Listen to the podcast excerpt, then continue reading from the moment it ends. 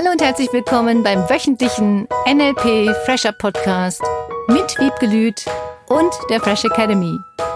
Dein Podcast, damit du das Beste für dich und die Welt erreichst. Schön, dass du da bist. Wunderschönen guten Morgen. Guten Morgen. Wir sind wieder beim Fresh Academy Podcast. Du bist da, ich bin da. Und wir haben ein neues Jahr. Herzlich willkommen Herzlich willkommen. zum Fresh Academy Podcast. Im neuen Jahr. Ich bin schon voll eingestiegen ins Thema. Wie geht das eigentlich, dass ich mir so richtig schlechte Gefühle mache?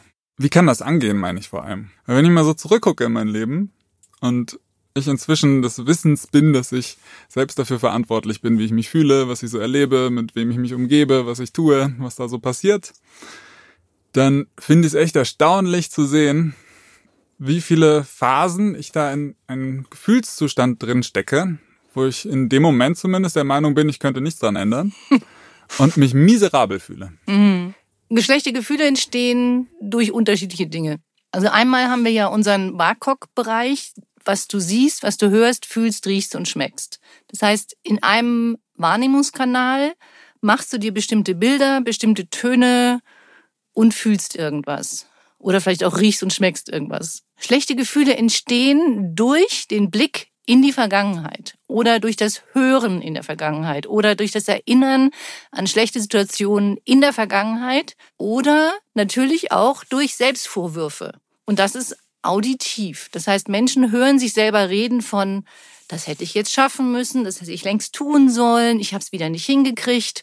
Und, so wie du es gerade gesagt hast, selbst in dem Moment, wenn jemand sich nicht so gut fühlen sollte, sagt er dann zu sich, ich komme da nicht raus, ich weiß nicht, wie ich aus diesem Gefühl rauskommen soll. Das heißt, dieser auditive Input, die Menschen dann haben oder nutzen, um sich schlecht zu fühlen, ist an sich eine tolle Strategie, um sich schlecht zu fühlen.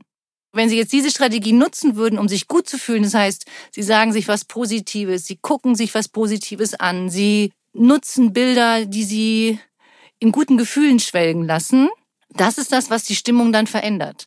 Und in dem Moment sagen Sie halt, geht nicht. Und da ist auch immer die Frage nach dem Nutzen. Wie hilft jemandem manchmal etwas, sich schlecht zu fühlen? Hm, das Schlechtfühlen als Strategie. Ja, bin Richtig. krank, damit sich jemand um mich kümmert zum Exakt, Beispiel. Mhm. exakt. Oder wenn ich mich schlecht fühle, dann kann ich mit jemandem drüber reden und dann kriege ich von demjenigen die Aufmerksamkeit. Hm, ja. Oder wenn ich demjenigen mein Thema erzähle, dann reden wir über mich oder dann reden wir über bestimmte Themen. Ich möchte da eine Lösung finden. Ich weiß nicht, wie ich da hinkommen soll. An sich toll. Ich glaube, dass vielen Menschen das nicht bewusst ist, dass sie so sich dann verhalten, um die Aufmerksamkeit zu bekommen, um bestimmte Dinge zu erreichen. Oder wenn ein Partner sich lange Zeit dann nicht gekümmert hat um einen, vielleicht eine Menge zu tun hatte und ob jetzt weiblich oder männlich spielt keine Rolle und dann der andere anfängt sich schlecht zu fühlen, zu jammern, Opferhaltung, oh, ich weiß nicht, wie ich das alles hinkriegen soll, es ist so viel. Und dann möchte natürlich der Partner, dass es dem anderen gut geht. Hm. Und dann fängt er an, sich zu kümmern. Oh, was kann ich für dich tun? Komm, ich nehme dir was ab und oh, lass uns reden. Und oh, der hält es nicht aus, dass der andere sich schlecht fühlt. Ist ja auch nicht so schön. Nun, damit trainieren sich Menschen natürlich auch dahin, dass sie sich nur um den anderen kümmern, wenn es dem anderen schlecht geht. Mhm. Wir hatten das in der Psychologie mal, dass es da eben diese verschiedenen Bindungstypen gibt. Mhm. Von den ganz seltenen, die beide weg voneinander streben. Und die Beziehungen, die wohl am häufigsten vertreten sind, sind tatsächlich genau die, wo es eben so ein wechselseitiges, der eine rennt weg und der andere rennt hinterher sozusagen, Bild ergibt. Deswegen ist es so wichtig, diese positiven Seiten zu stärken. Wenn jemand gut drauf ist, Hm. dann zu sagen, boah, wie cool, toll, yay. Und nicht immer den großen Fokus darauf zu richten, wenn es jemandem schlecht geht. Und das ist eine Herausforderung, weil das in unserer Gesellschaft schon so ist. Wenn jemand krank ist, kriegt er mehr Aufmerksamkeit. Wenn jemand nicht so gut drauf ist, dann kümmert man sich um den. Die Eltern nehmen sich frei, wenn das Kind krank ist. Das sind so typische Sachen, wie wir auch dahin trainiert werden. Man kümmert sich jemand. So, das heißt, eigentlich ist jetzt die Aufgabe festzustellen, in welchen Situationen verhalte ich mich denn so? Da finde ich zum Beispiel dieses Neujahresrituale setzen, habe ich irgendwann bei mir erkannt, dass es immer wieder zu diesem gleichen Ding geführt hat, dass ich mich früher oder später ungut gefühlt habe, schlechte Gefühle mir gemacht habe dadurch, weil ich es irgendwie nicht geschafft habe. Das ist ein ganz wichtiger Punkt, so wie du das eben ausgedrückt hast. Weil du gesagt hast, weil ich es nicht geschafft habe. Mhm. Diese Neujahrsvorsätze oder Ziele spielt keine Rolle, wenn jemand diese nicht erfüllt und dann hinterher in dieses, oh, ich habe es nicht geschafft, ich hätte es hinkriegen sollen, diese selbstzerfleischenden Vorwürfe Mhm. erhöhen das negative Gefühl. Voll. Das ist ja auch genau das Thema. Ja. Und derjenige fühlt sich aufgrund dieser inneren Dialoge noch schlechter, noch schlechter, noch schlechter. Das gleiche beobachte ich übrigens auch bei diesen ganzen Suchtthematiken. Ob das jetzt irgendwie Zigaretten sind oder Kaffee am Morgen oder Alkohol. Da kommt immer wieder diese Komponente, dass es irgendwie noch negativer wird. Bis hin zu dem Punkt, dass derjenige dann von außen gesagt bekommt, du schaffst das eh nicht. Das hängt jetzt von der Motivationsstrategie ab, wie derjenige sich dann verhält. Wenn jemand sagt, du schaffst das eh nicht und jemand ist Gegenbeispielsortierer, dann kann das denjenigen motivieren. Hm, ja. Da hatte ich mal einen Lehrer, der davon ausgegangen ist, dass alle seine Schüler Gegenbeispielsortierer sind. Oder er hatte von NLP noch nie was gehört. Vermutlich. Ich würde das Zweitere vermuten. Und viele sagen, es hat nicht geklappt. Es ging nicht. So, das heißt, derjenige, der das so sagt, es hat nicht geklappt, tut so, als ob es nichts mit ihm zu tun hat. Genau, ist ja nochmal was anderes als ich habe versagt. ich Oh mir Mann. schlechte Gefühle machen. Oh Mann. Es geht nicht um Versagen. Das ist nochmal ganz wichtig. Es geht um Strategien. Und es gibt Strategien, die funktionieren und es gibt Strategien, die noch besser funktionieren und es Ja. gibt Strategien, die bei anderen Dingen gut funktionieren. Ich habe versagt bedeutet, dass derjenige sich als Person als Versager sieht. Und es hat überhaupt nichts mit der Person zu tun. Es ist nur eine Verhaltensweise und nur eine Strategie. Und Strategien kannst du verändern. So, wenn derjenige sich als Person so sieht, ich bin, ich habe, ich kann nicht, Ja, dann bezieht derjenige das auf sich, er wäre immer so. Ich versage immer, ich habe das nicht geschafft und das habe ich auch nicht geschafft. Statt dass derjenige sagt, oh, wie interessant, da habe ich ja eine tolle Strategie, die nur in diesem Zusammenhang nicht funktioniert hat. hm, verstehe ich. Jetzt verstehe ich auch denjenigen, der da seit Geburt an quasi sich in diesem Ich bin Schuldding drin sieht. Und um den abzuholen, welche positive Strategie steckt denn da drin, dass er dieses Verhalten angenommen hat? Also einmal hat er das beigebracht bekommen, vielleicht von seinen Eltern, von Lehrern, von irgendwelchen Menschen, die um ihn herum waren, zu sagen, er ist halt so. Und er hat bestimmte Dinge so interpretiert. Wir interpretieren ja ganz viele Ereignisse durch bestimmte Gefühle. Wenn wir mit einem Ereignis ein Gefühl verknüpfen, wie das war jetzt toll, das war jetzt gut, wir bewerten das, dann verknüpft unser Gehirn, das wird das nächste Mal wieder so sein und das ist jedes Mal schrecklich. Statt dass wir anfangen, bewusst hinzugucken, welches Verhalten hast du denn wirklich und wie hast du das gemacht, dass du dich so verhalten hast. Das ist das Coole am NLP. Das ist das, was wir im Master machen.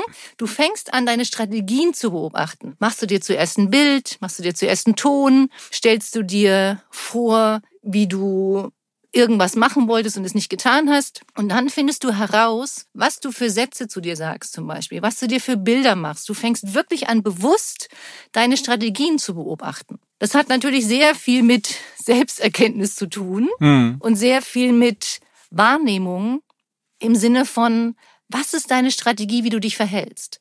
Und das ist eine Abfolge von visuell, auditiv, kinästhetisch, olfaktorisch, gustatorisch. Und das Wichtigste ist, ist dieses Muster zu unterbrechen. Dass du dir Musterunterbrecher reinsetzt, wie klassisch. Du nimmst deine Arme nach oben und sagst, du bist toll. Irgendwelche Dinge dir visuell hinhängst, auf die du achtest. Wirklich bewusst, am Anfang ist das wirklich ein Training, ein bewusstes Training von, wie kommst du aus diesem Gefühl, aus diesem negativen Gefühl wieder heraus. Das kann alles Mögliche sein, was du tust. Bitte nicht Ersatzbefriedigung so von Alkohol oder Zigaretten oder sonstiges. oder Internet. Das ist ja auch ein Punkt, damit jemand das schlechte Gefühl nicht fühlen will. Die Strategien an sich sind gut, den Kanal zu wechseln. Wenn jemand sich auditiv was einredet, dann visuell sich was anzugucken, zu lesen. Nur nicht dann in diese andere Richtung zu verfallen von, wie kommst du dann wieder da raus? Dass du dann nicht die ganze Zeit nur noch im Internet bist, sondern einfach das Stopp, es reicht. und jetzt irgendwas tust, was dich dahin bringt, auch gute Gefühle zu haben. Hm. Und das sind Erfolgserlebnisse. Das sind mini kleine Erfolgserlebnisse. Ich habe einen Haufen Fragen gerade in meinem Kopf. und um das mal zu fokussieren und diese Ausgangsidee zurückzubringen. Mhm. Zum einen äh, merke ich, wie durstig ich nach diesem Master bin. Ich habe richtig Lust drauf. und freue mich auch, zumindest jetzt für mich privat, dass das ins neue Jahr verschoben wurde. Mhm. Weil ich mit viel mehr Kraft jetzt rangehen kann. Wenn wir jetzt nochmal diese Geschichte nehmen, dass sich jemand ein Ziel setzt zum mhm. neuen Jahr und zum Beispiel eben mit dieser Suchtthematik, mit diesen ganzen Dopaminschüben mhm. aufhören will und eben noch keine richtige Strategie hat, auch noch nicht verstanden hat, woher kommt das eigentlich und wieder in seinem oder einem äquivalenten Suchtmuster oder Suchtverhalten landet. Wie kommt das? Magst du da nochmal drauf eingehen? Punkt eins ist, hat derjenige ein klares Ziel? Weil weniger Alkohol trinken ist kein Ziel weil alles, was mit Komparativen zu tun hat, mit Steigerungsformen oder Verkleinerungsformen, hilft nicht für ein Ziel. Ist das Ziel wirklich klar, ist der wichtigste Punkt. Dann ist natürlich die Motivation wichtig. Warum will derjenige das? Was motiviert dich, um dieses Ziel zu erreichen? Für mich ist nicht wichtig, woher kommt das? Weil dann würde der Fokus wieder in die Vergangenheit gerichtet sein. Woher kommt das im Sinne von Schuld oder was hat das ausgelöst? Sondern wenn wie ist die Strategie? Also nicht dieses Warum, sondern wie macht derjenige das? Mhm. Und was sind die Abfolgen zum Beispiel von den Strategien? Wie kannst du dieses Muster unterbrechen? Wirklich Musterunterbrecher reinzusetzen, knallhart im Sinne von, du drehst dich auf dem Stuhl um und machst irgendwas anderes. Derjenige kauft keinen Alkohol mehr. Derjenige sagt dann, selbst wenn es passiert sein sollte, macht er sich keine Vorwürfe. Es geht jetzt nicht jetzt um Alkoholiker oder sowas, sondern wirklich um Menschen, die ab und zu sagen, ich habe zu viel getrunken, ich will das nicht mehr. Welches Verhalten das auch immer wäre, das derjenige ablegen möchte.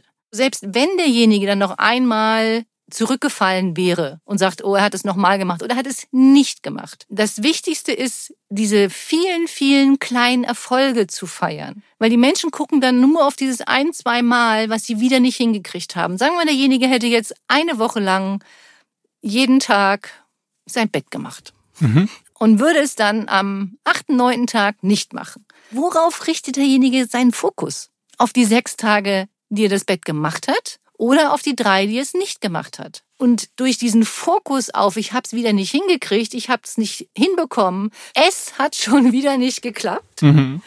statt ich habe es nicht gemacht, ich habe mich für etwas anderes entschieden in der Zeit. Oh, das klingt kraftvoll. Ist ein völlig anderer Fokus als es hat nicht geklappt, ich krieg's sowieso nicht hin, mhm. sondern derjenige hat ja morgens den Impuls, mach dein Bett zum Beispiel. Und dann folgt er einfach nur diesem Impuls nicht und weigert sich. Ich habe mir was vorgenommen, ich mach's nicht, ich habe Freiheitsgefühle. Viele Menschen tun bestimmte Dinge nicht, weil sie das Gefühl haben, es macht sie frei. Das ist wie mit Zusagen. Wenn man Menschen irgendwas sagt, ich mach das, und dann kommt, boah, jetzt muss ich das ja machen. Jetzt habe ich mir das ja vorgenommen, jetzt habe ich das demjenigen auch gesagt.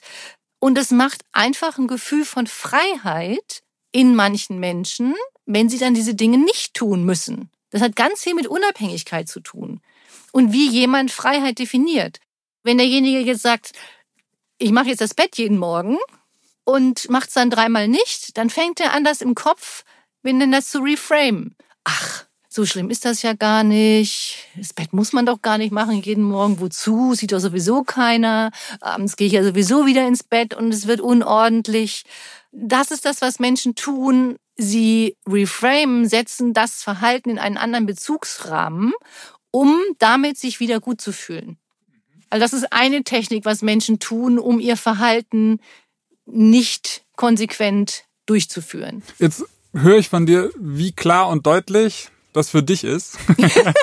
für diese Person in dem Moment da, die sich vielleicht auch gar nicht gut fühlt, mhm. passt das schätze ich mal, auf den ersten Blick nicht zusammen. Dieses Gefühl von Freiheit, das derjenige sich in dem Moment bewusst macht. Um das dann, stimmt. Wie bewusst ist das sich dem Menschen, der da drinsteckt in dieser Situation? Wie bewusst kann es ihm sein? Wie unbewusst kann es ihm sein? Ich glaube, in der Situation kann es schon sein, dass es demjenigen nicht bewusst ist. Und dass derjenige nicht merkt, was er tut. Und ich glaube, dass ganz viele Menschen, wenn sie wirklich, wirklich ehrlich zu sich sind, das mitbekommen, was sie tun. Zumindest im Nachhinein. könnten im Nachhinein, wenn sie dann drüber nachdenken, sie haben das Bett nicht gemacht, noch mal überlegen, wie habe ich das denn gemacht? Derjenige könnte, wenn er dann am nächsten Morgen drüber nachdenkt, machst du jetzt das Bett? Und dann zu gucken, das sind ja Kleinigkeiten. Wie läuft der Gedankengang ab, dass derjenige es nicht tut? Und es gibt sicherlich Situationen, ob jetzt Bett machen, ob was auch immer das Thema von dir wäre, was du durchziehen möchtest, an was du dranbleiben möchtest, das zu beobachten und dich für jeden Erfolg zu loben. Und aus dem guten Gefühl heraus dann wieder die neuen guten Gefühle zu erschaffen. Und in diesem schlechten Gefühl zu sein, zu sagen, wie möchtest du dich denn jetzt fühlen? Ich frage es einfach nochmal. Wie lange möchtest du das negative Gefühl fühlen? Ich glaube, dass wir Erfolge, dranbleiben, Disziplin, Motivation nicht nur aus schlechten Gefühlen heraus produzieren. Ich glaube, dass wir aus positiven Gefühlen, aus positiven Motivationen heraus noch mehr schaffen können, als immer nur sich in negative Dinge wieder zu begeben und da wieder rauszukommen. Hm. Für mich jetzt so die innere Checkliste, die ich da versuche mitzuführen. Mhm. Das erste ist mal, dass ich mir überhaupt lernen darf, mich mal zu beobachten, ja. was ich denn überhaupt denke oder was mhm. in mir drin vorgeht. Mhm. Im zweiten Schritt dann ein bisschen Verständnis für mich zu haben. ja.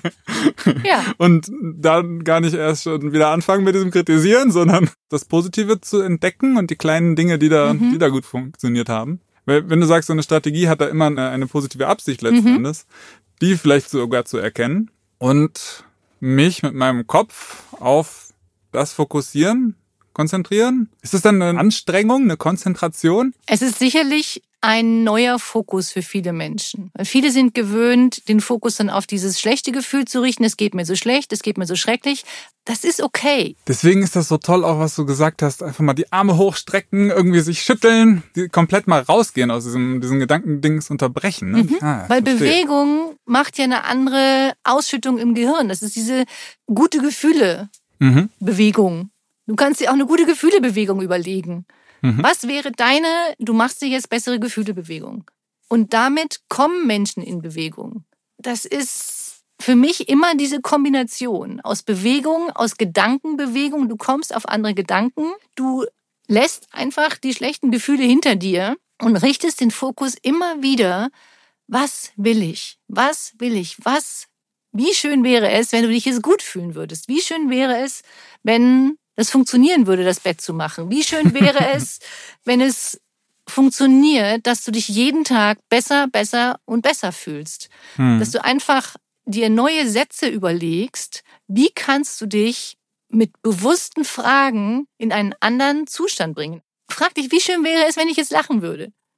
Und nicht, oh, ich krieg's wieder nicht hin, sondern wie schön wäre es, wenn du jetzt deine Arme nach oben nimmst? Wie schön wäre es, wenn du dich einmal im Kreis drehst? Wie schön wäre es, wenn du jeden Tag viel mehr gute Gefühle hättest? Gar nicht jetzt in dem Sinne, ich muss das hinkriegen, weil ich diesen Satz so schön finde für Menschen, die gerne mal zu sich selber Gegenbeispiel sortieren oder sich was vornehmen und es dann nicht tun. Wie schön wäre es, wenn du jeden Morgen dein Bett machst? Hm. Das ist toll. Dann kann ich einfach im Bett liegen, mir vorstellen, wie schön das wäre. Mhm und danach mich wieder auf die Seite drehen und genau, wenn das die größte Motivation ist, wie schön wäre es, wenn ich noch eine Runde weiter schlafen würde, kannst du ja machen. Und du kannst auch fragen, wie schön wäre es, wenn ich morgen eine Stunde ah, früher ins Bett gehe. Gigantisch. Wie schön wäre das, wenn ich jetzt noch eine Stunde weiter schlafen würde, während ich mein Yoga mache? Ja. Während ich machen. in den See springe? Ja. Super, super. Wie schön wäre es, wenn du jeden Morgen fröhlich aufstehst? Wie schön wäre mhm. es, wenn du morgens aufstehst und lächelst, deine Arme nach oben nimmst und sagst, danke, dass es mir so gut geht. Danke, dass ich lebe. Danke, dass ich diesen Tag erleben darf. Wie schön wäre es, wenn ich jeden Morgen, jeden Abend mich bedanke für das, was ich an dem Tag erlebt habe. Und wenn der Fokus immer mehr auf dieses, wie schön wäre es und mhm. wie schön wäre es, wenn ich das jetzt hinkriegen würde, einfach nur schnell den Müll rauszutragen. Mhm. Was auch immer diese kleinen, vielen Tätigkeiten sind, die du jeden Tag tust. Mhm. Und ich glaube, dass wenn du anfängst, wieder zu gucken, was du alles Tolles tust jeden Tag. Mhm. Du tust so viele tolle Dinge jeden Tag. Und da drauf zu gucken und aus diesem Gefühl heraus, wie viele tolle Dinge tust du. Du stehst auf, du ziehst dich an, du redest mit anderen Menschen, du machst anderen Menschen gute Gefühle. Und aus diesem Gefühl heraus dann deine Ziele zu erreichen, die Neujahrsvorsätze, die Jahresvorsätze, die Ziele. Das macht so einen Unterschied. Damit kommt auch ganz viel Motivation, um die Dinge zu erledigen, die du erledigen willst. Statt aus dem Gefühl, ich habe es wieder nicht geschafft. das, was ich ja jetzt als erstes raushöre, oder was, wo, wo ich als erstes eine Unterscheidung sehe, die vielleicht vorher noch nicht so ganz klar war, ist, dass es im Grunde schon ausreicht, meinem Kopf das zu fragen, hey, wie schön wäre das eigentlich für dich? Ja. Und für deinen Körper und für dein Leben, Mhm. ähm, wenn du dich jetzt anders verhalten würdest. Mhm. Oder in Zukunft anders verhalten wirst. Und dass es in dem Moment noch gar nicht so sehr darum geht, das tatsächlich tun zu müssen. Genau, das ist nämlich der Punkt. Genau, jetzt habe ich mir das vorgenommen und jetzt muss ich das tun. Und das Wort müssen ist für viele einfach ein No-Go. Sondern wenn du dann sagst, wie schön wäre es, Mhm. wenn ich jeden Tag das tue, was ich mir heute vorgenommen habe. Und wenn es nur diese drei Sachen sind. Mhm. Und ich sehe das jetzt so, ich komme ja aus dem Marketing und da lernt man dann, wie oft ein Mensch irgendeine bestimmte Werbeanzeige sehen muss auf verschiedenen Kanälen, damit das dann bei ihm wirkt. Aha, ich schalte mir quasi eigentlich nur selber Werbung, Ja, in welcher Form ich leben möchte. Mhm. Toll, toll, toll, toll. Und dass das funktioniert, das wissen wir. Und da sind wir jetzt bei der Unterstützungsaufgabe für diese Woche, dass du dich jeden Tag fragst, wie schön wäre es, wenn du oder dass du Mhm. und dann mit deinem Satz ergänzt, dein Bett machst, die Spülmaschine ausräumst, wenn sie voll ist, die Wäsche wegräumst, was auch immer dein wie schön wäre es ist. Einfach mal eine Woche lang jeden Tag für irgendwelche Ziele, To-Dos, was auch immer dein Fokus ist für diese Woche, ihn darauf richtest, wie schön wäre es. Und dann beobachtest, wie sich dein Verhalten verändert. Cool. Wie schön wäre es, dass du wieder jede Woche einschaltest Oh. und uns zuhörst und weiterempfiehlst. Wie schön wäre es, wenn ihr alle uns Fragen schickt und wir uns die hier hinhängen können. Wie schön wäre es, wenn du jemanden den Podcast empfiehlst? Wie schön wäre es, wenn du abends voller Dankbarkeit ins Bett gehst und einschläfst mit dem Gedanken, danke. Eine Wie schön wäre es Woche und bis nächste Woche. Herzlichen Dank, Wiebke, und vielen Dank fürs Einschalten. Danke fürs Zuhören, danke dir, Philipp, und bis nächste Woche. Auf Wiederhören. Tschüss. Das war der wöchentliche NLP Fresher Podcast mit Wiebke Lüth und der Fresh Academy. Dein Podcast, damit du das Beste für dich und die Welt erreichst. Danke fürs Zuhören und danke fürs Weiterempfehlen. Seminarangebote und weitere Informationen findest du in den Show Notes und natürlich unter www.fresh-academy.de. Ich freue mich auf dich.